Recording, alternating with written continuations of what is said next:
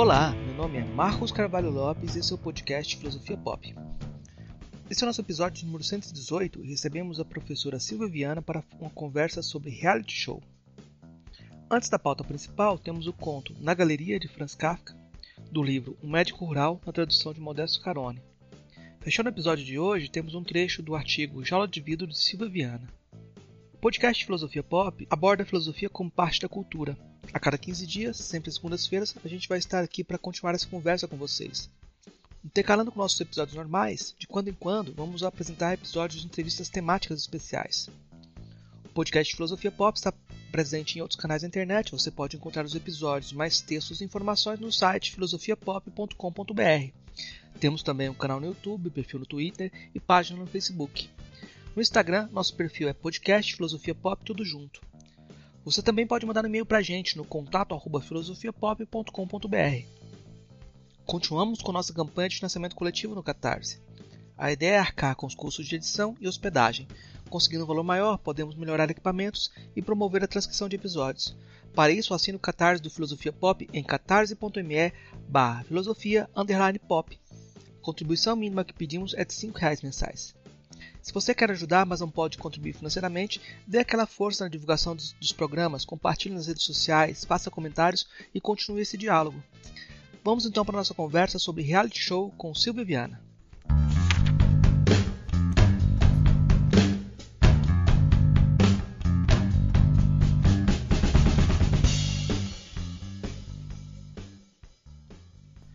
Na Galeria, de Franz Kafka.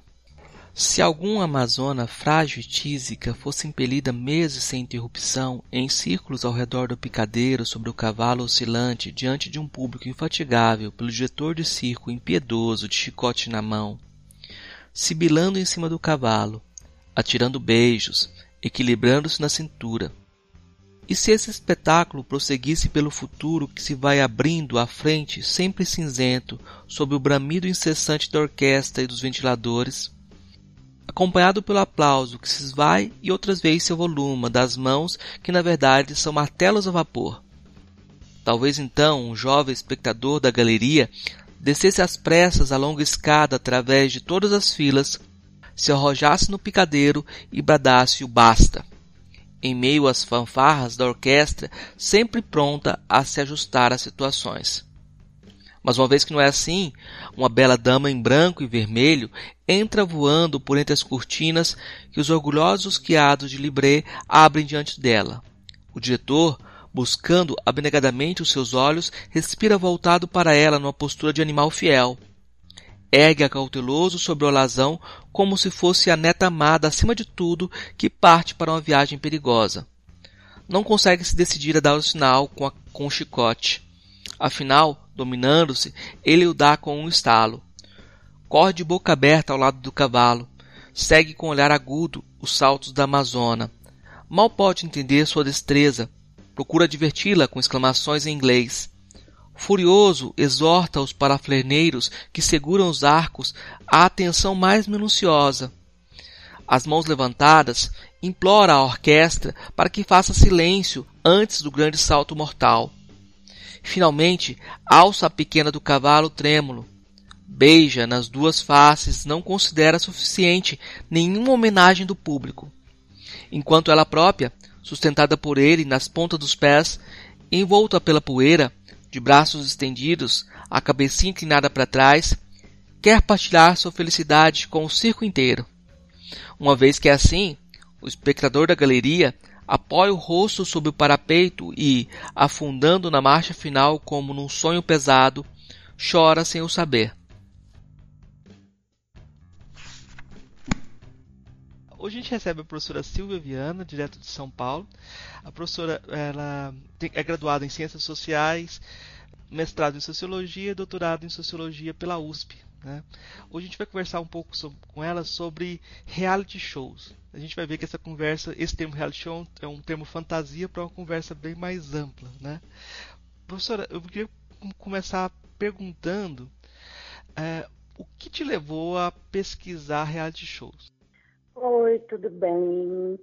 Prazer estar aqui, obrigada pelo convite. E o que me levou então a pesquisar, na verdade, eu estava pesquisando outra coisa. E quando você disse o reality show é um termo fantasia para a gente falar de outras coisas, é isso mesmo. Eu estava pesquisando o mundo do trabalho e comecei a pesquisar os livros que se dizem de gerência, mas no fundo são uma autoajuda e tal. E eu, era isso que eu estava pesquisando para o meu doutorado. E aí eu tive que passar um tempo na casa de um amigo, porque eu estava reformando no apartamento. E aí, pela primeira vez, eu assisti um Big Brother, porque alguém lá assistia, não lembro. E a primeira vez que eu assisti, eu assisti essa cena é, do quarto branco, que é uma cena em que trancavam alguns participantes nesse quarto e praticavam um tipo de tortura que é a tortura de privação de sentidos. Né? Deixa a luz acesa, a pessoa tem dificuldade de dormir, não chega barulho de fora, então a pessoa vai endoidando. Isso é uma tortura mesmo. E eu assisti aquilo e fiquei em estado de choque. Eu falei, eles estão exercendo e mostrando uma cena de tortura e eu imediatamente identifiquei aquilo com que eu estava pesquisando. E você fala, nossa, como assim?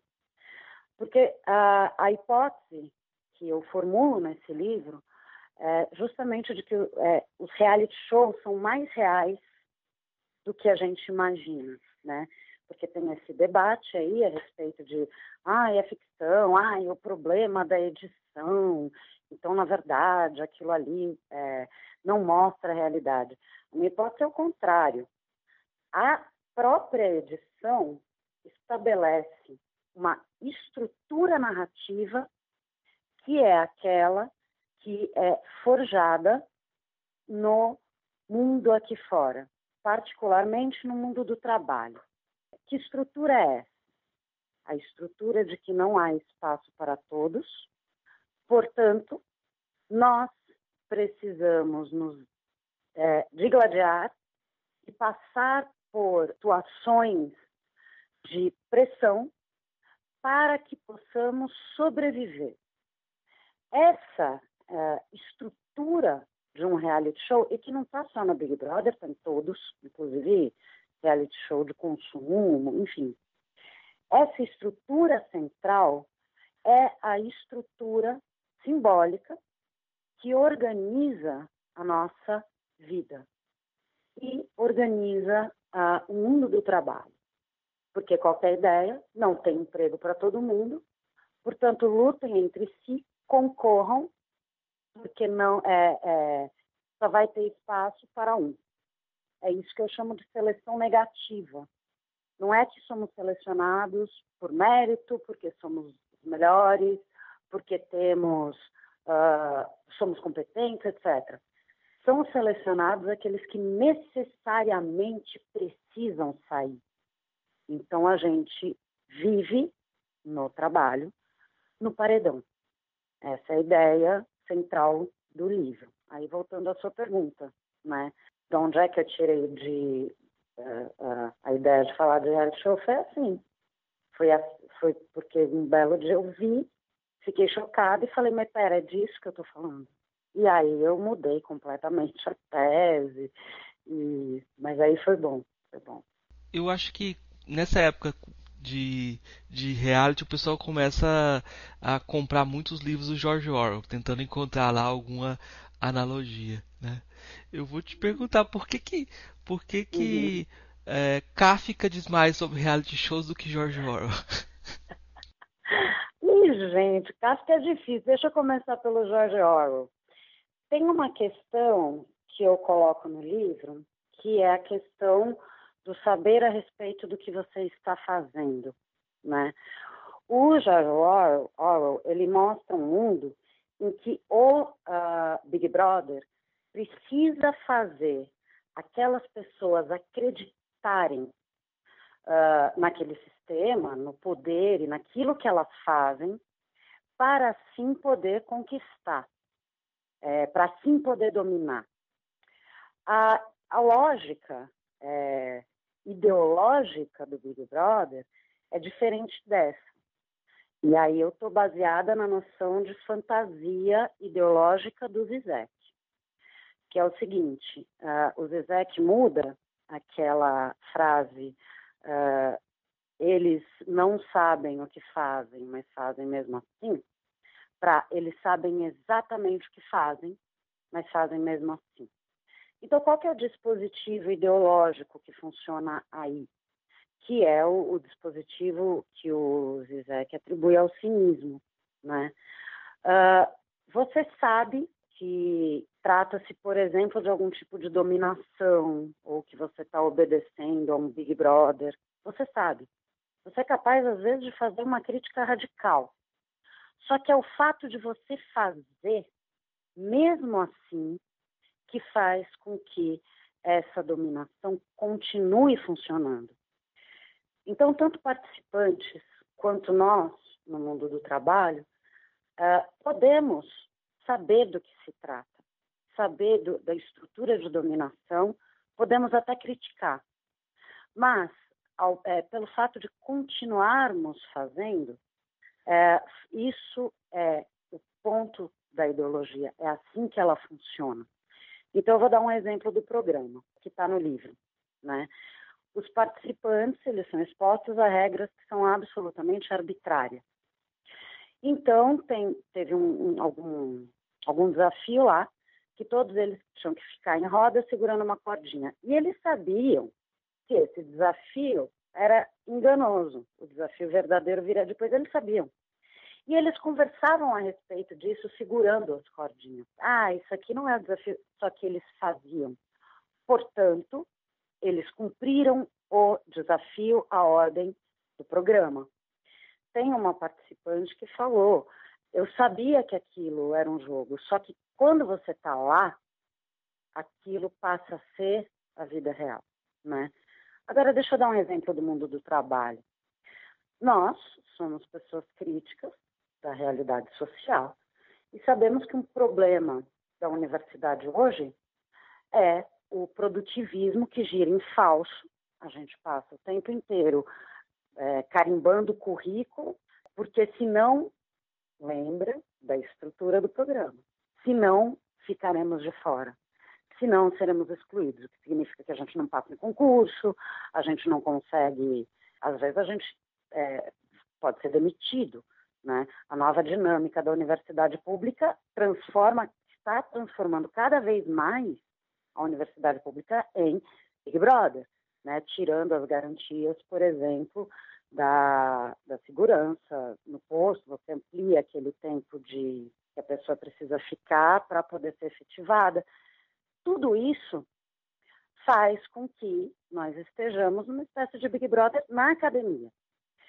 E aí você fica fazendo essas pontuações que todos nós sabemos perfeitamente bem que não tem absolutamente nada a ver com trabalho reflexivo e podemos fazer a crítica disso. Mas todos estamos preenchendo o currículo lá. Por isso que o George Orwell não diz muito, porque o grande irmão só uh, no, no livro ele só triunfa no momento em que ele exerce uma tortura sobre o personagem e então o personagem passa a amar de verdade o Big Brother, o, o, enfim, o poder. E é justamente nesse momento que o personagem já não precisa trabalhar para o poder. A dinâmica é oposta. É conforme a gente segue as nossas vidas trabalhando nessa produtividade vazia, e dá para pensar até para fora da academia, como é um vazio a produção incessante, a acumulação incessante é um vazio e que está levando a gente, inclusive, para a destruição do planeta, etc. E a gente pode criticar, mas continuamos fazendo, né? Então, seria mais interessante, imagino eu, que o personagem não acreditasse, que é o que acontece no começo do livro. Ele deixa de acreditar, mas ele continua trabalhando. E, e aí é a primeira parte do livro do George Orwell. O Kafka, ah, ele expressa melhor essa dinâmica mas não com relação ao problema da crença e da ideologia, mas com relação ao problema das regras, né?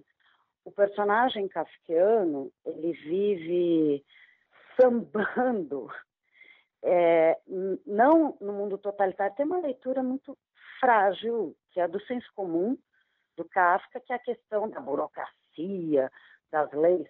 Pelo contrário, o personagem ele gira em leis dissolventes. Ele não consegue entender, e é isso que ele busca, ele não consegue uh, compreender e se fixar em uma ordem.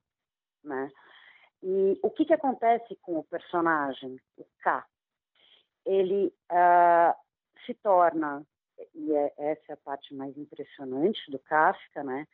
como ele constrói personagens absolutamente paranoicos, que desenvolvem o seu pensamento na base das hipóteses que se sobrepõem umas às outras, e ele fica girando em falso, só que girando em falso dentro daquele mundo, ele não consegue escapar daquele mundo.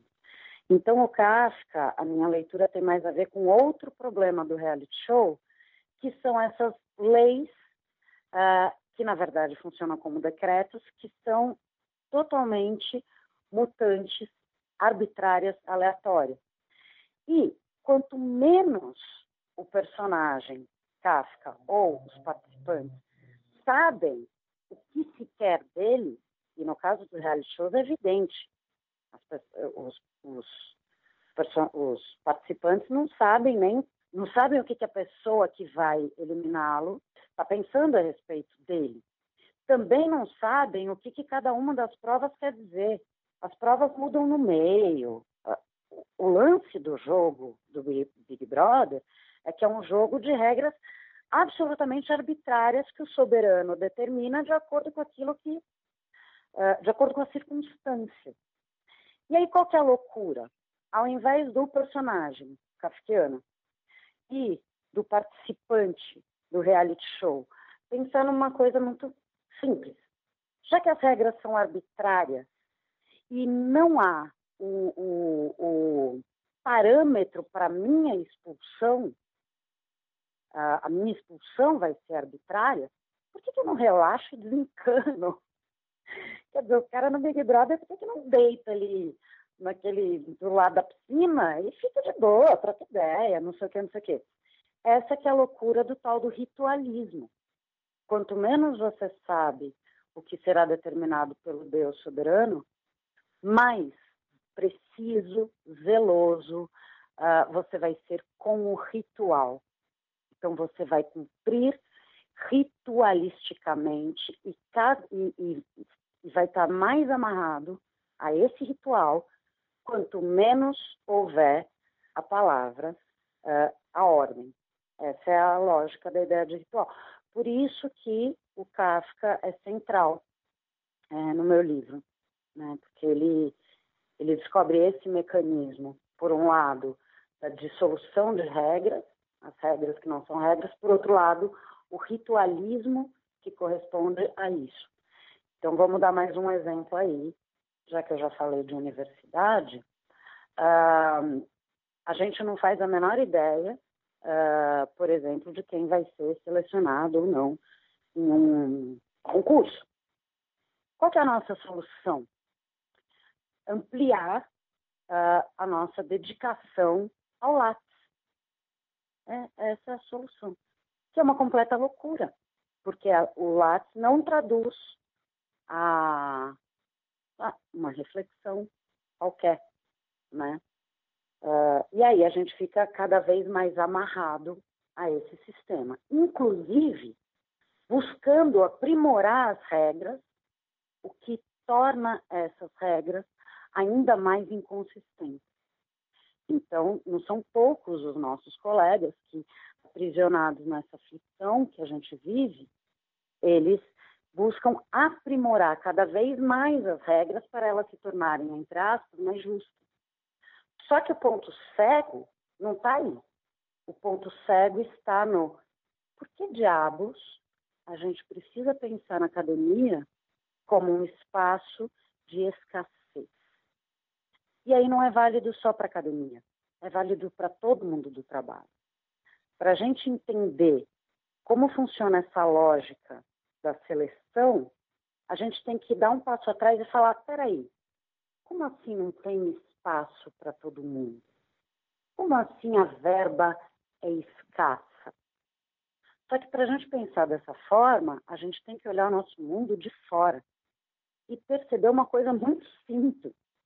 Aquilo que o Marx falava que era contradição entre forças produtivas e relações de produção já explodiu há muito tempo, desde o começo do século XX. Do que, que eu estou falando? A gente já habita um mundo mais farto, rico, tecnologicamente, em termos de produção, em termos de produtividade, só que nós nos mantemos presos à lógica do capitalismo. Nos mantemos presos à ideia de que toda a nossa vida tem que ser voltada para acumulação de capital. Enfim, acho que eu já falei muito. Eu iria mais adiante, mas vamos voltar aí para o eixo das perguntas. É, as perguntas não têm muito eixo, porque quando você fala do, do Orwell e do Kafka, você tirou tudo do eixo. Daria para conversar muita coisa, né? Só nesse, nesse debate. A gente ia fazer todo é. uma série de episódios, nenhum episódio daria. Mas eu vou comentar uma coisa com você, Silvio, que é uma curiosidade. Em 2002, 2003, mais ou menos, eu trabalhava como professor substituto temporário no, no IFE, no Instituto era Cefet na época, Instituto Federal, né? Para ensino médio. Uhum. E os alunos resolveram fazer um, um, um, Big Brother dos professores. Criaram um perfil dos professores uhum. para eles votarem toda semana quem ia para o paredão, etc. Eu achei o absurdo dos absurdos. Né? E eu fui atrás dos professores para para a gente parar com isso, né? Reclamei com os alunos, fui atrás dos professores porque não fazia sentido aceitar uma, uma situação dessa. E nenhum professor quis dar apoio. Eu fui na coordenadora, a coordenadora virou para mim e falou assim: Você está com medo de ser eliminado? Olha isso, cara. Pronto, pronto, precisa explicar. Eu... É só você contar essa história. E eu tava, eu tava temporário, né? Aí eu fui na psicóloga para conversar com ela, né? Aí ela conseguiu Ai, convencer o pessoal a tirar o negócio do ar, né? Que eu, eu tava certo na minha reclamação. Mas nenhum professor efetivo estava preocupado com a situação nenhum professor efetivo estava preocupado com a situação.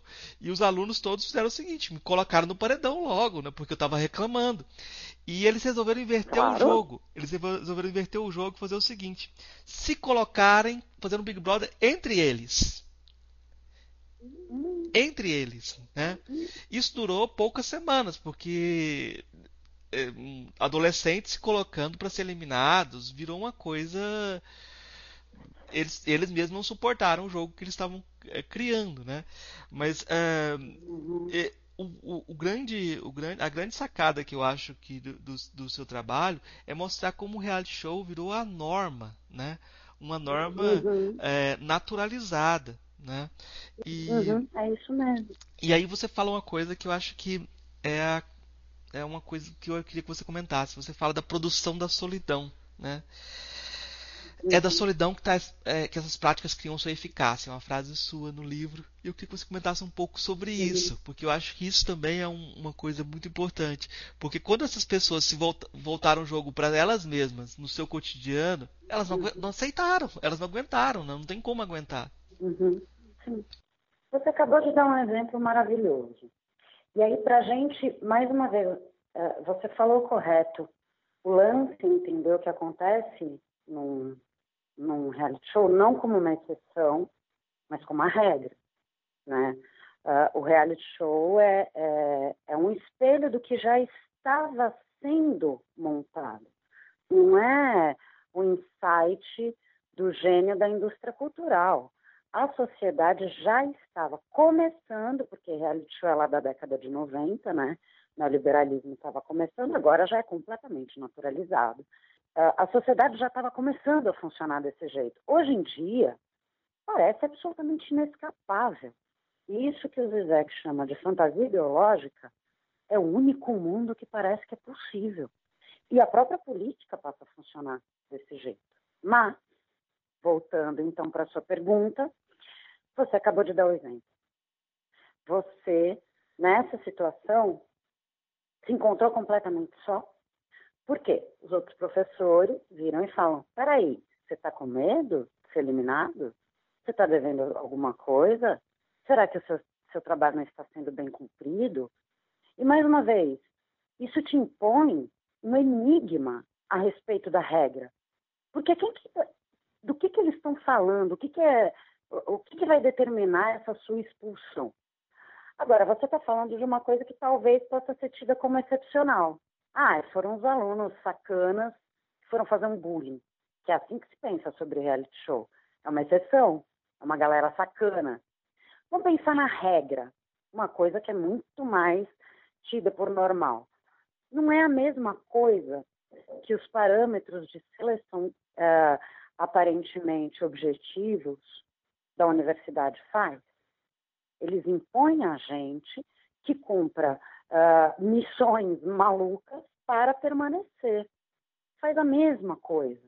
Então, você tem as avaliações regulares de professor, pontuação no Lattes, tudo isso não tem absolutamente nada a ver com o trabalho que a gente faz. E mantém a gente funcionando, certo? Só que muitos desses dispositivos uh, são voltados para ampliação da produtividade vazia, né? mas são ao mesmo tempo voltados para a concorrência entre indivíduos. Uh, deixa eu ver se eu consigo pensar aqui um exemplo. A questão da pontuação do CNPq, né? Se você não atingir determinada pontuação, é todo o seu departamento que vai ser rebaixado, certo? Então você vai começar a agir em nome de uma solidariedade pelo departamento. Olha que interessante. E vai produzir loucamente e vai produzir vácuo, óbvio, porque ninguém escreve oito papers decentes em um ano. E vai começar a produzir vácuo. E o que, que vai acontecer com uma pessoa que eventualmente não produziu os oito papers? Todo o departamento vai sofrer, as pessoas vão se voltar contra essa pessoa, ou se forem pessoas que não quiserem, é, não necessariamente queiram se voltar, voltar contra essa pessoa, objetivamente, por causa da regra do dispositivo é, de gestão de empresas que está posto na universidade, por causa desse dispositivo, ela é objetivamente inimiga dos outros. E, objetivamente, todos são inimigos uns dos outros por causa desses dispositivos. Portanto, essa pessoa está só, se entende só, e pode vir a paranoica ou desenvolve ressentimento né, contra os outros, e aí você vê as pessoas uma falando mal da outra, é, nas empresas, etc, etc. E não é show. O dispositivo que faz com que objetivamente essas pessoas não sejam só concorrentes, sejam inimigas uma das outras, é o paredão.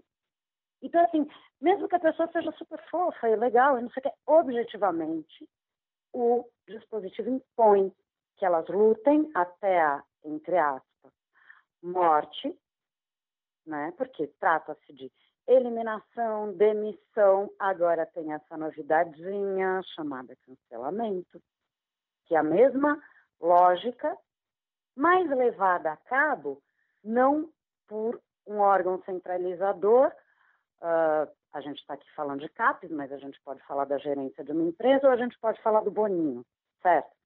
A diferença do tal do cancelamento é que são as próprias pessoas e é o caso que você está contando dos seus alunos aí. São as próprias pessoas que inventam o paredão. Não precisa vir do programa mais, não precisa vir mais do seu gestor, não precisa mais vir do coordenador do departamento. Todo mundo se encarrega de se auto-eliminar. O que, que esses dispositivos criam? Por um lado, solidão, né? Estamos sós numa selva de pega para capar. Por outro lado, cria aquilo que outro autor que eu gosto muito, aliás, acho que é dos meus favoritos, que é o Primo Levi, que é um sobrevivente de Auschwitz, E ele tem os livros dele, que são os testemunhos, que é uma coisa que eu falo para os meus alunos, que eles não, eles não poderão se dizer humanos na hora da morte se eles não tiverem lido o Primo Leve. E o Primo Leve diz que um mecanismo semelhante, quer dizer, eu não sabia que existia reality show, né? Mas um mecanismo semelhante funcionava nos campos de concentração. Você tem a ideia da eliminação arbitrária, só que é eliminação mesmo, né? Aí é forno. E essa eliminação, essa seleção negativa, funcionando uh, através dessas regras vazias, né? E o que, que acontecia na vivência do campo de concentração? O poder conseguia, a partir da, da ideia de seleção negativa, impor na existência, não vou dizer vivência, né? na existência do campo de concentração o que o Primo Levi chama de zona cinzenta, em que você não pode estabelecer com clareza o nós contra o eles. O eles desaparece e tudo se torna um nós contra nós.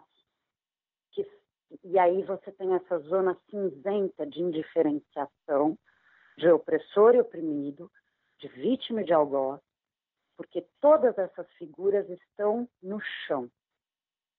São os dominados lutando um contra o outro e numa zona de indiferenciação de vítima e de carrasco. E, e essa zona indiferenciada uh, é muito útil poderosa para o poder. A empresa capitalista, certo? ou o sei lá, o soberano do Big Brother, que se eximem, que não, não precisam mais vestir o papel do opressor. A diferença da empresa fordista, uma das né, diferenças da empresa fordista para a empresa neoliberal é essa. E é brilhante da perspectiva da dominação. Porque na empresa fordista você tem o patrão e tem os lacaios do patrão e você fica puto com eles e quando você faz greve você sabe contra quem você está fazendo greve e um motorista do Uber.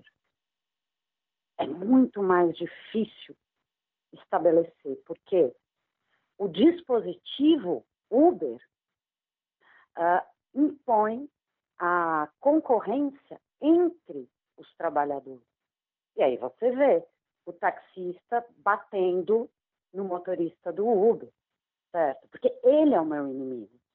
Os, os próprios motorista lutando objetivamente, é isso que eu estou falando, mesmo que entre eles sejam legais e tal, objetivamente, eles são concorrentes e precisam lutar um contra o outro.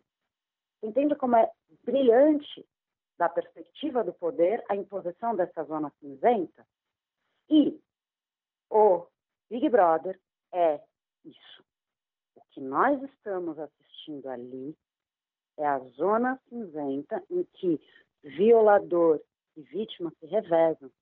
Por isso que eu não fiquei muito surpresa, não, quando eu vi esse Big Brother desse ano. Falei, sério que as pessoas estão meio escandalizadas com isso?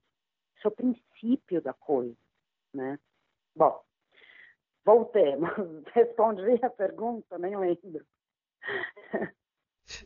Eu nem lembro a pergunta agora, mas eu deixa eu lembrar aqui. Você ah, eu falei da, questão da criação da solidão. Isso, da eu criação fui. da solidão. É, foi, não, mas, mas é, foi ótimo. É, eu, só um detalhe, depois eu até corto isso, que é curioso, é que os prof, o, o site dos alunos foi cancelado porque eles estavam usando fotos dos professores sem autorização e o símbolo do Cefet. Se não tivesse o símbolo do Cefet, não teria não teria nenhuma mobilização, sabe, para cancelar o site, o, o projeto de, dos alunos. E aí eu só tive solidariedade de alguma professora quando ela, uma advogada que falou assim, se você quiser processar, eu entro junto. Mas aí que tá. Esses dispositivos é, paralisam a solidariedade. Claro. É isso que eles fazem. Eles amarram a solidariedade e é por isso que eu falei. Esse caso que você está contando poderia ser tido como excepcional, mas se você for pensar o funcionamento, a relação universitária com CAPs, departamentos, pontuação, tanto individual quanto pontuação, tudo isso faz a mesma coisa. Sim. Agora, os alunos, que são uma geração nova e têm isso como muito naturalizado, aí eles começam a inventar os critérios, as loucuras dele. Claro, e. As seleções dele. E quem. quem são pavorosos. E quem está mais fragilizado, no caso eu era temporário, né? Então quem está efetivo não está nem pouco preocupado porque não, o que está em jogo é muito pouco, né? Para eles. Agora, mas. Eu queria comentar sobre esse, essa coisa do empreendedorismo entretenedor, que você colocou esse termo, eu achei ele fantástico, né? Que todos nós, de repente, estamos tentando ser empreendedores de entretenimento do outro. Né? Há, há pouco tempo eu vi alguém avaliando livros falando, não, tal livro é chato, o outro livro é chato. Só que tudo aquilo que provoca algum tipo de frustração é logo visto como inadmissível, né? As pessoas não, não admitem ser mais contrariadas. Uhum. E, e, eu queria que você comentasse um pouco desse empreendedorismo entretenedor. Como que você vê isso? Olha, na verdade você está falando de uma coisa nova, interessante. Vamos pensar, porque a ideia, quando eu escrevo isso no livro, é, eu acho que a indústria cultural é, é uma tem muitos estudiosos da indústria cultural, né? E eles vão mais para uma perspectiva do Adorno, que é quem cunhou o termo, e eu também, né? Eu penso na indústria cultural como uma forma ideológica, tal como o Adorno pensou. Mas é o Walter Benjamin que tem uma avaliação que passa por um elemento que o Adorno e o Horkheimer deixam um pouquinho de lado, que é a questão de você pensar a indústria cultural também uh, da perspectiva de uma economia política. Como uma indústria funciona como uma empresa e o que acontece com o trabalho, é, aí falando, é, é, é, uma perspectiva materialista clássica, olhando para uma indústria específica. Né? O que é o trabalho na indústria cultural? O que são os produtores culturais, etc. E eu retomo um pouquinho isso no começo do livro, para pensar mesmo, aí, aí eu estou falando especificamente do trabalhador, do trabalhador do reality show como um trabalhador. Ele nunca é pensado como um trabalhador, né? Uh, então, você tinha, um, digamos assim, trabalhador fordista na novela, que é o ator contratado, e, e, ele ganha um salário, não sei, tem as formas de contratação aí da Globo, etc, etc. E o que, que é louco de você pensar do participante do reality show? Uh, e aí eu estou falando da coisa mais concreta mesmo. Qual a forma de contratação do trabalhador do reality show? Absolutamente precária. E, e a remuneração do trabalho que ele está realizando lá, que é um trabalho uh, flexível, múltiplo, eles mesmos fazem o trabalho de vários outros trabalhadores da indústria cultural. Então, eles se maqueiam, eles cuidam do cenário, etc, etc, etc. Então, eles, eles são um trabalho, os trabalhadores flexíveis da indústria cultural, né? E aí é, é nesse sentido que eu falo de empre, empreendedorismo entretenedor, quer dizer, eles são trabalhadores do entretenimento, mas uh, têm uma contratação de tipo flexível diferente do ator da novela, né? Então, tem isso. Eu não estava pensando no que você disse, que leva além essa ideia, e aí é uma ideia sua, muito, muito boa ideia, que é o seguinte, também do lado de cá, nós somos compelidos entre as várias é, uh, as várias injunções que nós temos que cumprir para continuar existindo, uma das injunções é justamente o ser um, entre, um, um entretenedor. E isso, é, isso é exigido nas empresas. Você não pode ser tímido. Tem certas coisas que são barradas. Você não pode ser tímido, você não pode ser lento, você não pode é, ah, bom, enfim, tem várias dessas injunções. Você não pode ser uma pessoa que não participa, e tudo isso faz com que nós tenhamos que nos tornar mico de circo. Então, as pessoas ficam falando, ah, porque as pessoas do Big Brother estão atuando, então elas não são assim, ele é falso, ele não é. Enfim, todas essas discussões a respeito de Big Brother me dão no saco, porque são discussões que estão dentro do parâmetro do poder, né? que não, não dão um passinho atrás e falam, opa, peraí, eu estou fazendo o que o programa quer que eu, como audiência, faça. E essas essas discussões me dão no saco, sabe? Que são esses julgamentos. Ai, mas essa pessoa está atuando. Ai, mas será que essa pessoa é legal? Ai, será que ela está sendo verdadeira? Mano, não existe. E não existe porque por causa disso que você está falando. A gente também precisa passar a atuar. Tem uma invenção do capitalismo pós-fordista que já não se cobra uh, do trabalhador a sua uh, competência naquilo que você faz, que pode ser uma coisa mensurável.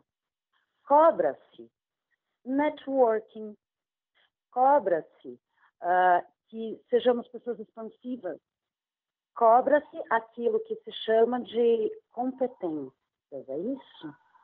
Ai, não, não sei, tem termo para isso se você é proativo, sabe-se lá o que diabo isso significa, que você seja autônomo, é o oposto da autonomia, porque se tem alguém cobrando que você seja autônomo, você não é autônomo. Enfim, passa-se a cobrar uh, não mais a subsunção do nosso trabalho em si, mas toda a nossa subjetividade, todo o nosso espírito, o nosso engajamento, o nosso tesão. Então, vista a camisa da empresa. Oi, cobra-se a nossa sociabilidade, o tal do networking, cobra-se todo o espírito das pessoas. Então, um dos resultados é isso que você está falando. A gente tem que virar mico de circo, certo? Não pode ser tímido, tem que falar, tem que se colocar, tem que participar, e é isso que está falando, todo mundo acaba sendo entretenedor. Como você não está nas redes sociais? Como você não deu a sua opinião? Ah, você é um isentão? Pelo amor de Deus! E aí as pessoas vão ficando completamente, é, enfim, vão produzindo a si mesmas, produzindo opinião, produzindo não sei o quê, tem que aparecer, tem que não sei das coisas. É um inferno, é um inferno. Mas esse é o ponto. Faz parte da transformação do próprio capitalismo, né? daquilo que a empresa passa a exigir de nós. E aí isso naturaliza de tal forma que passa a acontecer em todos os lugares, não é só o cara do Big Brother. A gente, no nosso trabalho, também tem que ser mico de circo, tem que participar. Se você não participar, ai que horror. Né? Então, interessante isso que você falou. Porque quando eu escrevi lá, eu estava falando especificamente dos participantes, mas vale, vale para nós. É, é, eu pensei em termos da, da política também, mas uh, exemplos atuais agora na situação de pandemia, tem pessoas que trabalham em lojas de departamento que são obrigadas a colocar, fazer vídeos animados, clipezinhos dançando e mostrando os produtos oh, das lojas. E isso está cada vez mais comum. Aquelas é, lojas de roupa, a pessoa usar a roupa e fazer dancinha. E eh, isso eu estou falando pequeno varejo, né? Para manter o emprego. Uhum. Porque a pessoa tem que mostrar para o patrão que está fazendo alguma coisa para a loja continuar vendendo nessa situação de pandemia, né? E... É o vestir a camisa. É, é. E eu, eu acho que isso se tornou uma regra muito complicada. Quando a gente fala do, do, do mundo acadêmico, uh, tem um, um, um, sociólogo que ele é. Para mim, ele é, ele é engraçado, porque ele, ele chega a escrever que acho que ele, ele fez um trabalho mostrando que diminuindo o talento do Mozart ou do Beethoven, dizendo que ele era um produto social, é, o Randall Collins, né? e ele e ele fala do, dos espaços de atenção. E ele fala que tem poucos, poucos espaços de atenção e as pessoas vão brigando para ocupar esses espaços de atenção, né? Eu não sei até que ponto que ele está pensando nessa nessa mesma uma construção de uma lógica que é como se houvesse uma limitação dos espaços das, que as pessoas podem ocupar, né? Uhum. E aí ele conta toda a história da filosofia desde a da antiguidade até hoje, montando um palco de espaços de atenção. E quando a gente pensa nisso e nas disputas que acontecem, disputas silenciosas e às vezes estridentes por espaço de atenção dentro da academia, a gente vê que tem alguma lógica, né? Mas agora nesse, nesse contexto de pandemia, tá todo mundo tendo que se adaptar, entre aspas, a fazer lives, a fazer algum tipo de, de produção de conteúdo em que a linguagem da leitura do paper não funciona mais. Quer dizer, já não, já não funciona há muito tempo. Já não funciona há muito tempo. Mas é muito curioso isso, como você não pode nem ser muito acadêmico, nem ser muito entretenedor. Você tem que ficar em um. É uma exigência complicada, complicadinha, né? Não, mas é aquilo que eu estou falando das regras. Não tem critério. A gente age como se tivesse, mas é autodissolvente. E é isso o que faz com que a gente continue funcionando. Não tem critério. Você falou, é meio acadêmico, mas é entretenedor, mas é não sei o quê, mas é não sei o quê não existe. Você está cobrando coisas são uh, da ordem da, pur, do, da, pura subjetividade. Né? Os, os caras de Uber, não sei o que, eles também são cobrados por simpatia. Ué, do que você está falando? Sabe, para mim uma coisa é simpática, para outra é outra, não sei o que, não sei o que. E a pessoa vai ficar tentando cumprir uma, um critério que não existe. Aí é o kafkiano. Acaba a sua pergunta, desculpa. Aí o grande, grande problema é justamente a possibilidade de sair. Uhum. Você fala da, da, de como essa, essa expressão pede para sair foi trazida do, do, do filme sobre tropa de elite e virou jargão empresarial, mas é, essa talvez seja a, a grande questão. Uhum. Uh, é possível sair? O que acontece quando você sai? Que cobrança que tem? Olha, é, se é possível também. A sua pergunta passou por um milhão de coisas que eu gostaria de comentar, mas aí realmente a gente vai ficar três horas aqui. Você falou de inúmeras coisas muito interessantes, a questão da pandemia. Deixa eu começar, vou, vou pontuar algumas coisas. Esse sociólogo que você citou, não conheço, mas a pessoa é, comete aí um equívoco evidente, né? Que é o que sabemos puta anacronismo esse livro do cara. Por quê? Ele está olhando para o passado a partir do critério é, de sociabilidade, cultural, é, etc., etc., do nosso mundo. É óbvio. Como assim você vai falar que o Beethoven funcionava como se houvesse espaços escassos? Você está é, é, no auge da era do progresso a noção de progresso é o oposto desse espaço que diminui. O progresso é o mundo que se amplia e cresce, apresenta horizontes maiores. Claro, devemos fazer a crítica do progresso e tal, mas o horizonte de expectativa era outro. Então, do que, esse cara está falando? Volta para a Grécia. E toda a história foi determinada pela ideia de espaços escassos. Não, é anacronismo, errado. Tá ruim esse livro desse cara aí. Nem conheço, mas não faz sentido, né? Uh, aí você falou da coisa da pandemia de como na pandemia nós precisamos buscar esse espaço e todo mundo correndo atrás de live. Gente, que mal-estar que me deu essas lives, que mal-estar. Porque qual foi a porta aberta pela pandemia. Precisamos ficar em casa. E aí muitas, muitos pensadores apostaram isso com muita ingenuidade, mas sim, poderia acontecer. Parar, de verdade, parar. Então, professores, por exemplo, a questão da educação na pandemia. Nós vamos parar e, nesse parar, repensar tudo que é educação. Mas a gente já está tão envolvido num produtivismo tão vazio que Por isso que o termo produtivismo é esquisito, porque a gente não produz nada. A gente gira em falso, né? simplesmente agindo. Hum. Só que a gente já estava tão enredado nesse mundo da acumulação vazia do nada, e todo mundo trabalhando que nós desgraçado para nada, que a hora que veio a pandemia, daí a ingenuidade daqueles que falaram, porra, vai ter uma brecha aí, e eu me incluo nessa ingenuidade. Eu sempre falo, ai, pode ser que as pessoas percebam, mas não. Por quê? Porque já é, é o natural permanecer e agir e trabalhar e produzir e não sei o quê. Então, na hora que surge a pandemia, aquelas pouquíssimas vozes entre os professores que falaram: não, agora para, para, não vamos fazer nada e vamos repensar o que é o fazer. Vamos repensar o que é produção, vamos repensar o que é educação. Não.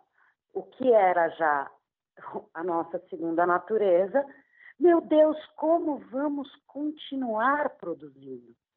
E aí você cria essa fantasmagoria, que vamos falar a verdade, é uma grande fraude, que é essa tranqueira de aula online, né? E todo mundo fazendo live para todo é lado, não sei o que, não sei o que, e quadruplica o seu trabalho. Todo, aí já tem todas as estatísticas, como ampliou o burnout, as pessoas em casa. A ideia é que você ficasse mais de boa. Pessoas quintuplicaram a sua produtividade. Porque não pode parar, porque não pode parar, porque tem que fazer, porque tem que tem que dar aula online. Espera, ninguém parou para se perguntar assim, aula online é aula? E não é. E não é, e não existe. Certo? Mas continuamos. E continuamos e ampliamos, né? E é isso. Também tem um problema dessa do binarismo que o Bolsonaro se aproveita muito, mas a esquerda também não está sabendo lidar. O binarismo entre o fica em casa e o foda-se. Né? E a galera do foda-se olhando para a galera do fica em casa e falando: ai, eles são privilegiados. Nossa, meu, galera tá trabalhando para cacete. Pra cacete. Então a coisa continuou. Só que ela só poderia ter continuado porque já estávamos prontos para isso. Para nós, o parar é impensável. E aí vamos entrar no outro assunto que você falou, pede para sair.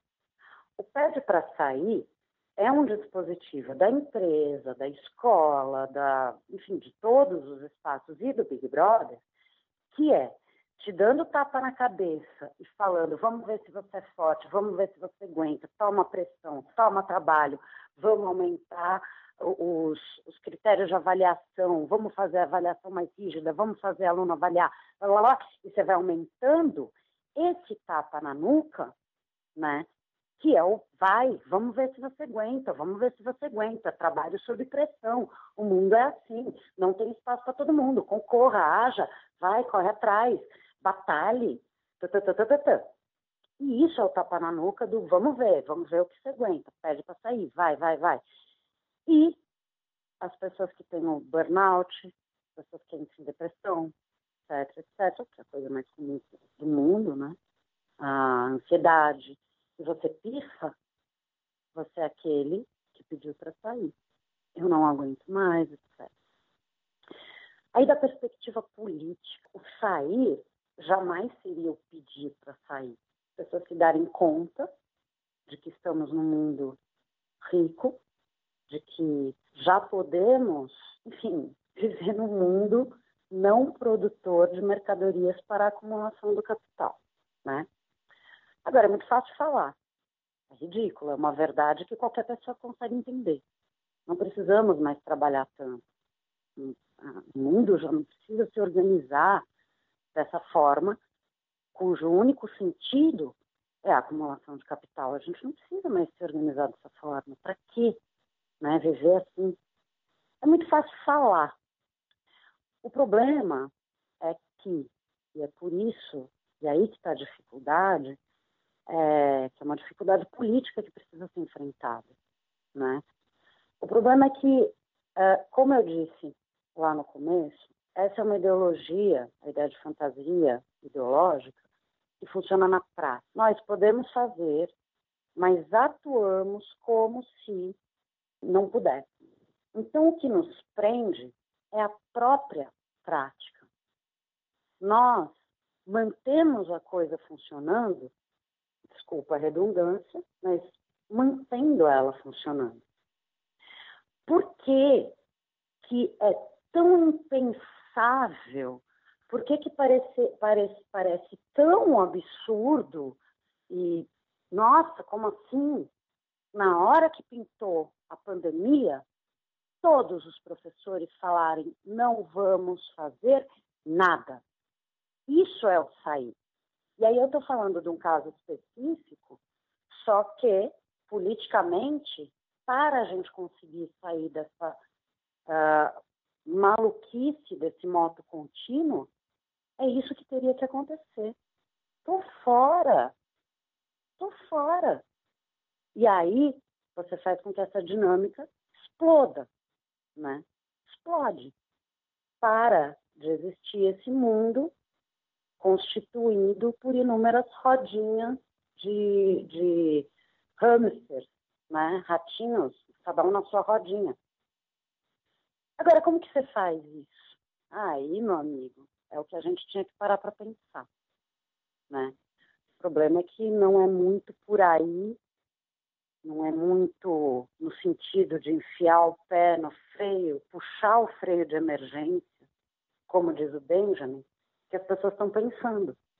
As pessoas, e aí eu digo a esquerda, está pensando com outras categorias, né? Tem que continuar funcionando, mas tem que funcionar melhor, tem que funcionar para todo mundo. Então, são, é, é, não se pensa no sentido de puxar o freio de emergência e parar com essa merda. E eu não estou falando de uma coisa tão abstrata. Estou falando é, esse exemplo concreto. Pandemia, danou-se. Por que, que o professor não virou e falou assim, não vamos fazer nada? O que a gente vai fazer é repensar a educação. Não. A gente entrou na rodinha que a gente já estava, só que foi por virtual. E aí foi fácil, por isso que as pessoas se adaptaram com tamanha facilidade numa coisa, para uma coisa assim detestável, subvida, que é quarentena, que é não sei o que. Como que as pessoas conseguiram se adaptar com tanta facilidade a essa subvida? Porque já estávamos, já estávamos bom. O seu colega Randall Collins, colega de profissão, né? Ele lançou um livro agora mais recente com a Marin hum. McNowell. O livro chama Napoleão Nunca Dormiu: Como os grandes líderes alavancam a energia social. Microtécnicas de sucesso de Jesus Ai, a Steve Jobs. Ai. Você viu que eu comecei contando para você que era além desse tipo de tranqueira que eu ficar em reality show. É, é isso mesmo. É isso mesmo. Tem livro desse tipo que, sei lá, se autoajuda, se é gestão, mas essa porcaria aí de sucesso que celebra os sobreviventes de Auschwitz. Mano, você tomar aquilo como modelo de vida e mais, celebrar os sobreviventes. O Primo Leve, ele diz, eu sobrevivi, mas os melhores, os mais corajosos foram os que se afogaram, no afogados e sobreviventes. A gente tem uma inversão moral, né? A gente tem uma inversão moral. Feridos nesse mundo com esses dispositivos, etc. Outro dos resultados, eu falei de zona cinzenta, eu falei de solidão, outro dos resultados disso é essa inversão moral. O corajoso, o, o que batalham, não sei o que, não sei o que, não sei o que, são os, quanto mais assume o papel de violador, de humilhador, não sei o que, esses são os vencedores. Então faça isso, né? Batalhe. E é o oposto, porque você está cumprindo uma ordem. Né? Então não tem coragem nenhuma, tem uma inversão entre covardia e coragem. A coragem é aquele que sai, que fala: eu não vou participar. Só que aí tem um problema que a pessoa sim, morre de fome, né? Pode ser. Tem uma coerção objetiva também. É, eu estou falando de ideologia, mas tem uma coerção objetiva que é, de fato, a pessoa que pede para sair, ela corre o risco material de, enfim, não tem como sustentar. Só que só isso não garantiria permanência. É necessária essa ideologia que faz com que as pessoas entendam que ficar se digladiando para não perecer, que isso é a existência, né? E aí você tem esse sociólogo que acha que sempre foi assim. é uma loucura. Sendo que há 30, 40 anos atrás no Welfare State, a lógica era outra. A lógica era de ampliação do pleno emprego. Então você tinha lógica de carreira, você tinha lógica de ascensão social. Era outra forma de pensar, de agir, de sentir. E aí vem um sociólogo e diz, não, até na Grécia era assim, ai, pelo amor de Deus. Eu queria que, comentasse, que a gente comentasse um pouquinho sobre essa, essa perspectiva do reality show na política. Né? É, a gente teve o fenômeno do Trump, que era apresentador do aprendiz. Uhum. Aqui nosso apresentador do aprendiz foi o Dória, né? Durante um tempo. É, agora a gente tem o Bolsonaro que se fez em programas de entrevistas assim que acompanhavam, que tinham um, um, um apelo de, de meio, meio documental, eu acho, né? E a gente tem agora o, Luciano Huck vai concorrer talvez à presidência, o Faustão diz que vai sair da Globo, então eu tô com medo também de, de que tenha mais, mais candidatos. Mas a questão é, é séria, é como que a política pode ser movida para outras para outras questões se o normal da política acaba sendo esse empreendedorismo entretenedor, né? Uhum. Olha, uma coisa importante da gente perceber. Eu, eu, eu acho que eu já disse, eu escrevi esse livro em 2013, que foi quando o chão político, social e político começou a se mover, né? Então é importante a gente perceber que essa fantasia ideológica do não haver espaço para todos, portanto, se matem aí embaixo, para sobreviver, é uma coisa que estava posta antes e que foi, aos poucos, forjando uma subjetividade que naturalizou a ideia de eliminação de tal forma que decide levar isso adiante. Então, essa é uma hipótese minha, de quando eu estudei, eu fui. Bom, você já deve ter percebido que eu tenho esse encanto por objetos que, para certas pessoas, dão um engulho no estômago. então, reality show. E eu também, de 2014 até 2016, fui para as manifestações dessa direita insurgente que surgiu em 2013. E o que, que eu percebi? São pessoas que adotam, ah, assim como nós, essa lógica da concorrência mortal para, para sobreviver, né? Só que, e aí que, do que, que eu estou falando? Eu estou falando da extrema-direita. Né? Eu não estou falando, o Dória é um pouco diferente. O Dória, assim como o PT, uh, pensam com uma lógica anterior. O, a extrema-direita, ela, ela leva essa lógica do não há espaço para todos, portanto, alguns vão ser eliminados, leva essa lógica adiante. Porque o que, que uh, esse duplo PT-PSDB nos anos de redemocratização fizeram? Eles entendem o mundo dentro dessa mesma fantasia. Não tem mais espaço para todos. O Fernando Henrique ele fez a nossa grande declaração no início dessa era.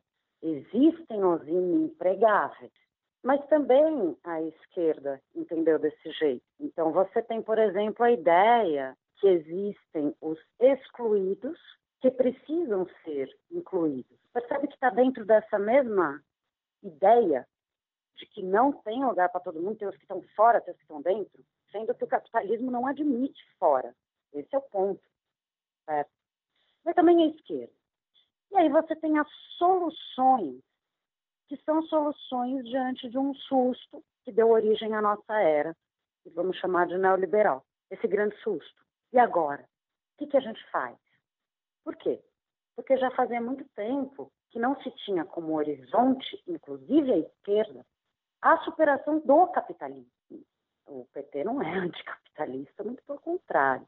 Pois bem, então, como que funcionam esses nossos anos de redemocratização? Tudo bem, não tem espaço para todo mundo, então a gente vai sanando uh, esse problema uh, com remédio. Então, você tem, por exemplo, a ampliação do terceiro setor para sanar problemas decorrentes dessa falta de espaço para todo mundo, né? Então, eu vou uh, segurando as pontas o máximo possível, porque o mundo entrou em crise e dela não vai mais sair. E aí você tem, por um lado, é, a gestão armada de populações para que não haja é, revoltas sociais, etc., etc. Uh, e, e, isso o PT também fez, né? E, por outro lado, vamos dar curso de empreendedorismo para qualificar as pessoas, para poder ter inserção, etc., etc. Mas você já não tem o horizonte de uma solução completa, como você tinha na sociedade salarial. Então você não tem mais a solução. O que, que você tem? Remédios para um mundo que está em crise e dela não vai mais sair. Então você vai adotando políticas pontuais para ir segurando a onda desse mundo que está posto e não se consegue imaginar mais nenhum outro. Pois bem, chega uma hora que as pessoas não suportam mais esse tipo de gestão social. E foi isso que apareceu em 2013. O que aparece em 2013 é gente que está de saco cheio de ter a vida gerida por essa dinâmica empreendedora, da produtividade, não sei o que, não sei o que lá. Só que essas pessoas já estão tão imbuídas, já se naturalizou tanto a ideia de que não há espaço para todos, etc., etc., que a resposta dessas pessoas passa a ser. Esse é o espantoso. Por isso que o bolsonarismo é uma coisa nova, radicalmente nova. A gente é vanguarda de uma coisa que está para vir. E já que, que é o seguinte: eu assumo então que não há espaço para todos, só que eu vou e que o mundo se torna a pura sobrevivência. Só que eu já não vou tentar minorar essa verdade com essas políticas compensatórias. O nome diz bastante, né? Já não é uma solução. Uh, com esses remédios pontuais. O que, que eu vou fazer? Eu vou assumir que o mundo é eliminação e eu vou eliminar. Essa virada é nova, porque já não é mais contenção a política anterior, pós-redemocratização, é contenção de danos. Não é outro mundo, não é progresso, é contenção de danos. O máximo possível, porque, de fato, PT, PSDB não é psicopata, né? não é gente que foda-se. Não, temos que conter os danos. Vai ter fome, vai ter miséria, não tem espaço para todo mundo. Então vamos dar curso, então vamos fazer requalificação, então vamos gerir a crise mas não existe mais sair da crise, né? Vamos gerir a crise. E aí chega essa galera, né, que entende que o mundo é selva, que entende então que o mundo é cruel e que não existe mais nada para fora da eliminação. E o que que acontece? Então, vamos eliminar. Por isso que tem um dado esquisito nessa galera. Tem um lance meio suicida que a gente não consegue entender. Mas o que, que acontece? Eles simplesmente pegam essa fantasia social que está posta todo o processo de, de redemocratização no Brasil, mas de neoliberalismo no mundo, e eles pegam essa fantasia e levam essa fantasia da eliminação ao limite. E falam: se é isso mesmo, se não tem mais espaço para todo mundo, então vamos embora. Chega, e aí, meu, foda-se. Queima a Amazônia. Tem vírus? Foda-se. É assim mesmo. Tem gente que vai morrer, não tem? E aí o que, que a gente está vendo na política hoje? A contraposição de posições que é contenção, por isso que a gente não consegue enxergar a esquerda, que fica esse melê aí, que tem Dória, que tem uma panela da contenção, tem os liberais assustadíssimos, sem saber o que está acontecendo, e, e, tem esquerda, inclusive pessoal, tem todo mundo que é a galera da contenção. Sim, estamos em crise, sim, tem corona, mas precisamos segurar, precisamos conter danos, conter riscos. Não tem nada a ver com criar um mundo novo. Não tem nada a ver com sair do capitalismo. É conter os danos desse mundo inescapável. Por outro lado, a galera do conter para quê? Conter para quê? O mundo é selva, vamos adiante.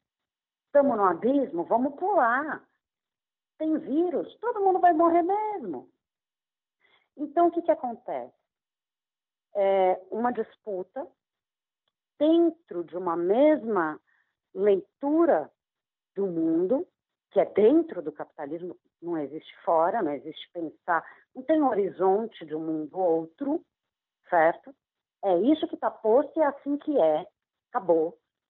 Só que são duas posições dentro de, dessa fantasia ideológica, da sobrevivência, da eliminação. Então, são duas posições dentro do mesmo mundo. O que, que acontece? A galera do não, vamos conter, segura a onda, as pessoas não podem morrer. E é óbvio que é mais humano. É óbvio que eu estou desse lado. Claro, é, imaginando que só houvesse esse mundo, já que eu sei que pode haver outros, porque a história é uma coisa aberta, graças a Deus, né? Mas é óbvio que você fica do lado dos não suicidas, da galera da contenção, óbvio. Né? Só que tem aquela galera que leva essa mesma perspectiva adiante. Por isso que estamos na vanguarda de um movimento radicalmente novo, a gente fica chamando de fascismo, que não ajuda muito a pensar o que tem de radicalmente novo.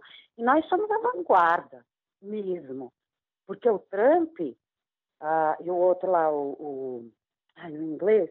Boris Johnson? O Johnson. Isso. Eles arriscaram pôr o pezinho no foda-se. Tem gente que vai morrer, então é isso. Então deixa morrer, deixa todo mundo se contaminar.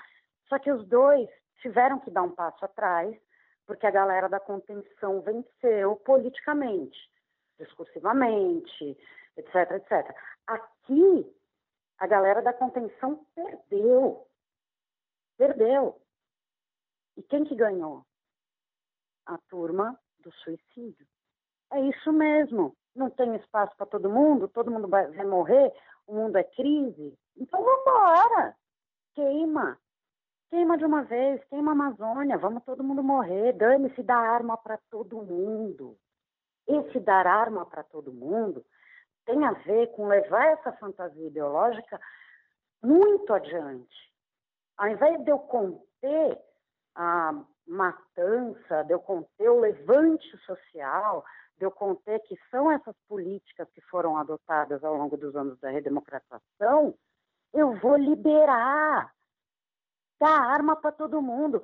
Já que o mundo é concorrência, todo mundo se degladiando, não tem espaço e a gente tem que correr atrás de, de, de recursos escassos, arma todo mundo.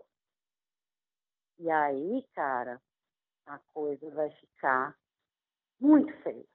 O nosso país foi o único que, a, tá, que esse discurso, essas práticas do dane-se, é, vai morrer mesmo. Ganharam. Esses discursos, essas práticas aqui, na pandemia, ganharam. E o nome disso é indiferente. As pessoas se tornaram absolutamente indiferentes. Eu não estou falando que tem uma massa de 30% da população que é psicopata. O Bolsonaro talvez seja, mas não importa. Não importa esses 30% irredutíveis é uma galera que eu não acho que é psicopata, mas é uma galera que se tornou indiferente. Como as pessoas se tornaram indiferentes? que tipo de mecanismos fa fazem com que elas ajam como se fossem suicidas, psicopatas. Aí volta para o reality show. Vamos voltar.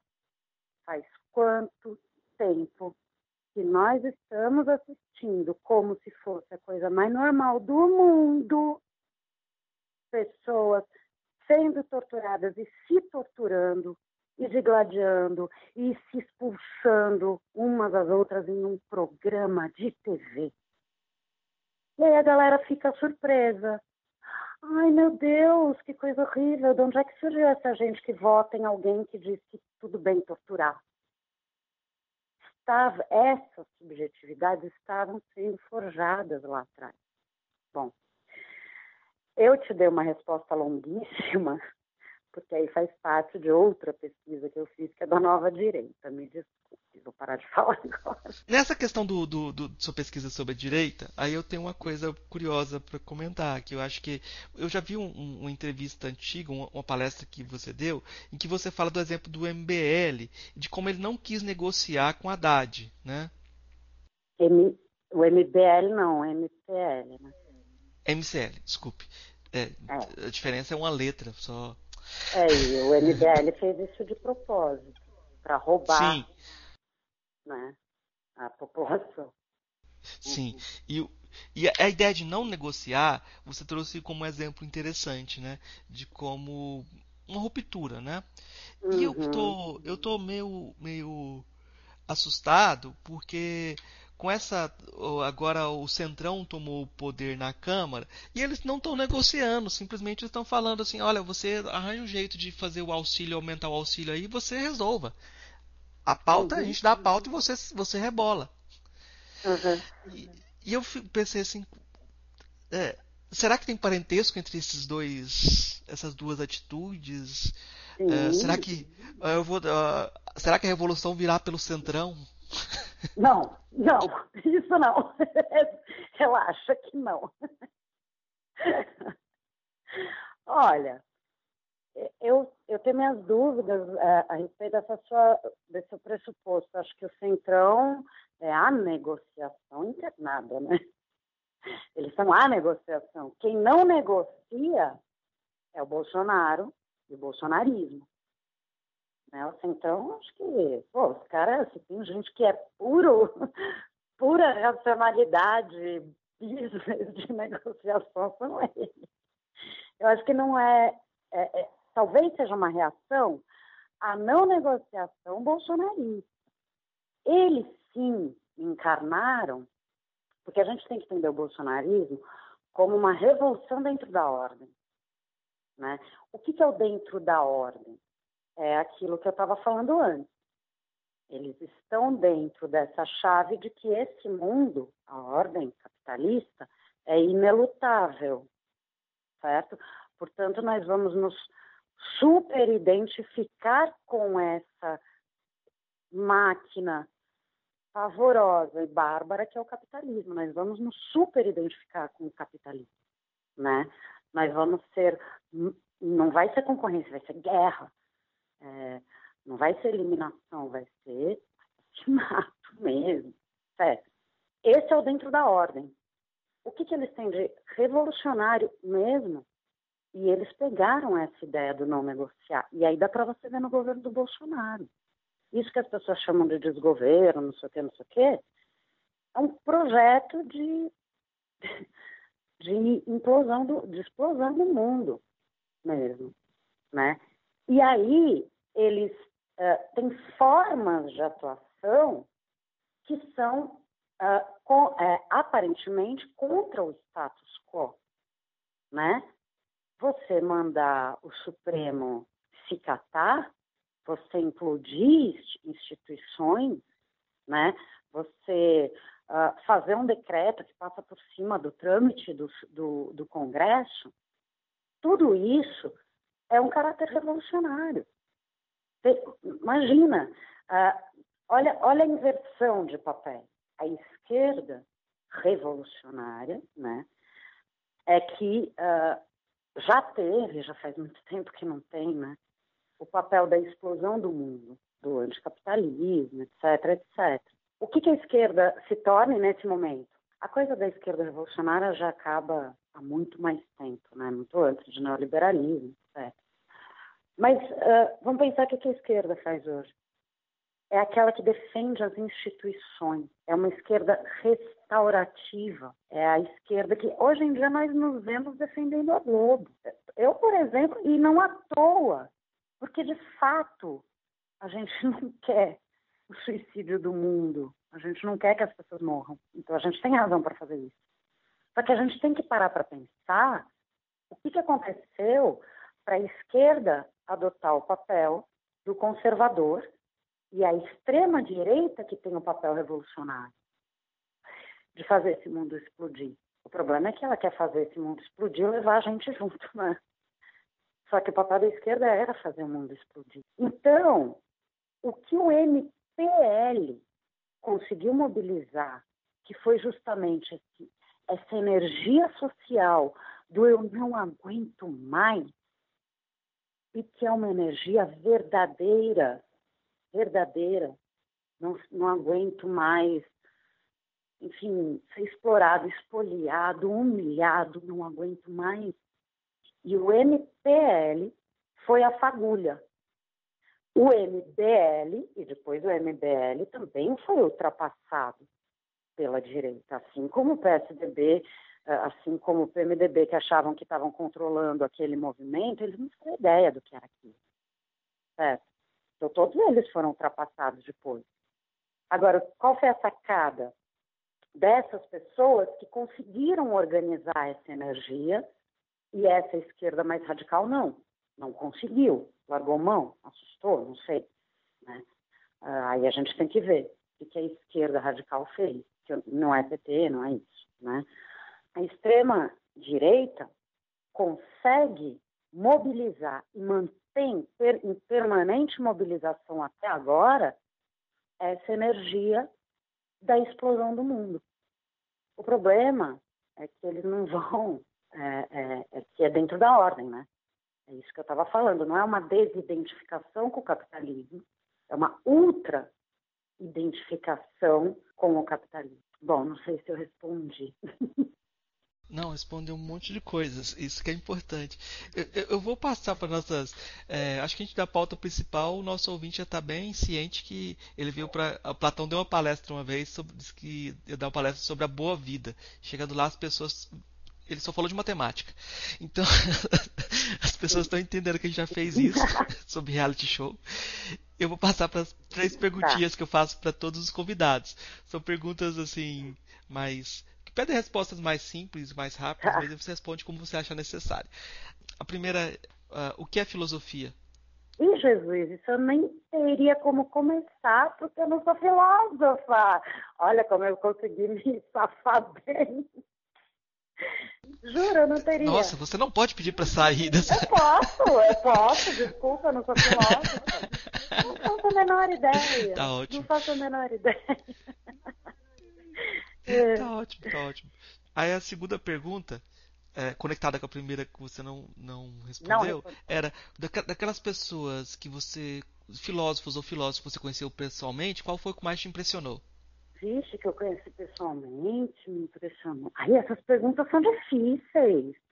Não sei se me impressionou, mas o filósofo brasileiro que eu mais admiro é aquele que eu sou próxima e eu sou amiga e eu admiro em todos os sentidos ao Paulo Arantes, né? Não só pela produção, mas pela postura política e também pela postura é, não é acadêmica, né? Ele é um não acadêmico, mas a postura com relação ao mundo do, da reflexão e ao mundo uh, acadêmico, eu acho assim, enfim, eu admiro demais o Paulo. E uh, qual o seu filósofo ou filósofo favorito? Hum, eu eu tenho o favorito, que é o Benjamin, mas eu tenho aquele que acaba sendo a minha, o meu maior embasamento, é o Adorno.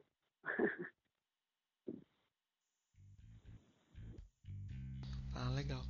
É, A gente pede sempre no final dos episódios indicações, aquilo que você quiser indicar para os ouvintes de música, livro, filme. O que você achar interessante de indicar? Eu indiquei algumas coisas, eu acho, ao longo da fala. Eu, eu falei uma coisa aí no meio da fala e, e por isso também que eu não estou conseguindo pensar em outra. É, eu, eu, que é aquilo que eu sempre falo para os alunos, né? Vocês não vão poder dizer que foram homens é, enquanto não é, morrerem, se não lerem isso. Então eu recomendo a tríade do Primo Levi, né? os três livros a respeito de Auschwitz. Agora eu posso dizer o que eu estou lendo. Eu estou apaixonada pelo Chekhov. Leon Chekhov, coisa linda. é. Não, já é ótimo já de indicação. Ah, eu vou indicar o seu livro, é, Rituais de Sofrimento, né? Que saiu pela Boitempo, né? E tem, tem, tem várias, algumas entrevistas suas na internet que eu acho bem interessante também, que o pessoal vá atrás do material. Você indicou o Primo Leve e o Chekhov, mas aí a gente vai lembrar do Kafka, que estava no começo da, da, da conversa. Tem um, tem um livrinho que a gente fez, é, uma coletânea, que o, o Rony Silveira era um editor, que era Novela Brasileira e Filosofia. Nesse livro eu fiz um texto sobre uh, como a novela criava a realidade brasileira, né? Eu acho que dá para encaixar como uh, com essa conversa de hoje também, uma continuidade uhum. também. Eu acho que dá para fazer uma exploração também desse, dessa uh, relação.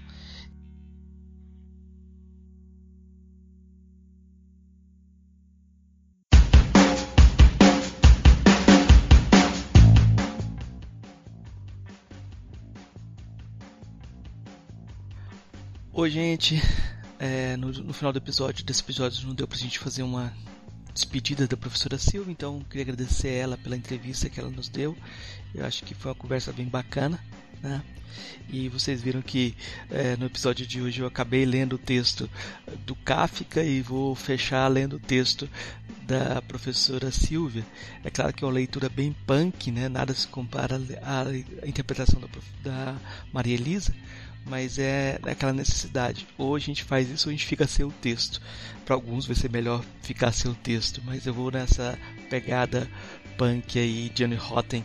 Vou destruir mais um texto lendo para vocês um trecho do, do texto Janela de Vidro da professora Silvia. Então é isso, gente. Agradeço pela audição. Quem chegou até aqui, até a próxima semana. Entre em contato com a gente sempre no contato arroba filosofiapop.com.br. Estamos lá no Facebook, no Instagram, Twitter. É isso. Abraço e até a próxima.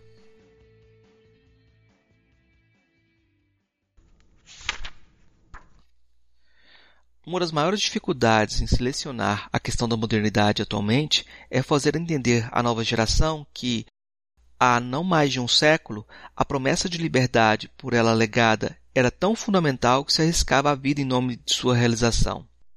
A ideia soa ridícula para aqueles que podiam até mesmo da já esquálida, hoje moribunda, esperança de bem-estar e ascensão social. É como se, sob o regime de acumulação fordista, o mundo afirmasse: o que está dado é bom e é bom porque está dado. E agora não deixasse de repetir: a vida é dura. Adapte-se a isso e busque sobreviver. Sendo assim, não é de se estranhar que a mercadoria cultural própria aos tempos que correm seja o reality show.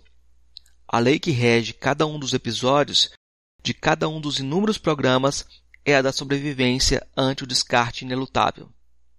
Como afirma o diretor do mais famoso programa entre eles, abre aspas, Big Brother não é cultura, não é um programa que propõe debates. É um jogo cruel, em que o público decide quem sai. Ele dá o poder de o cara que está em casa ir matando pessoas, cortando cabeças. Não é um jogo de quem ganha. Para o cara de casa, é um jogo de quem você elimina. Fecha aspas. Daí a estrela do show, seu verdadeiro protagonista, ser o paredão. Procedimento no qual dois, três ou até quatro participantes são levados à votação da audiência. Aquele que for dedicado o maior número de ligações telefônicas, cliques na internet e mensagens via SMS é destinado à exclusão, sem direito à apelação. Tudo o que se passa na tal casa mais vigiada do, do Brasil revoluteia em torno desse vórtice, pois aqueles que tiveram a infelicidade de subir ao cadafalso devem sua sina aos colegas de clausura, encarregados no interregno entre as execuções do trabalho sujo que é a escolha dos outros para a eliminação. Uma pré-seleção para a seleção que ocorre em um minúsculo quarto escuro, chamado, pela nova língua do programa, confessionário, no qual a eleição do colega vítima deve necessariamente ser precedida por alguma acusação, ainda que não haja nenhuma que não seja a vaga falta de afinidade. Para que se conquiste essa sofrida, mas incrivelmente concorrida oportunidade de levar alguém à beira da, da aniquilação, que é idêntica à de ser escolhido para o mesmo fim, é necessária uma pré-pré-seleção. A entrevista para ingresso no Big Brother, nomeada por seus produtores como cadeira elétrica, os participantes então se livram do eletrochoque, mas são obrigados à confissão para serem finalmente encaminhados ao fuzilamento. Ou, como afirmou Theodor Adorno a respeito da narrativa kafkiana, o nexo imanente se concretiza como uma fuga de prisões, em que se pula de uma situação desesperadora e sem saída para outra. A seleção já não é apenas o ritual de entrada no mercado de trabalho, como poderia supor o colarinho branco de White Mills. Em um mundo no qual o mercado é soberano e aniquilador, o mecanismo de seleção que o define passou ao centro das relações sociais, visto que praticamente todos os trabalhadores converteram-se em membros intermitentes, latentes, pela permanente desqualificação e pela informalização. Entrada e saída tornaram-se estado contínuo e contíguo. Por isso, não é possível nos determos em uma banca de jornal sem depararmos com o sempre novo e sempre igual manual para processos seletivos. Devemos falar assim e vestir assado, ou falar assado e vestir assim. Mas sempre devemos. Essa compulsão midiática infla o fantasma da eliminação, ao mesmo tempo que aponta para um sintoma. A elevadíssima rotatividade da força de trabalho faz com que se encare o crivo do mercado inúmeras vezes ao longo da vida. Trecho do artigo Jaula de Vidro, de Silvia Viana.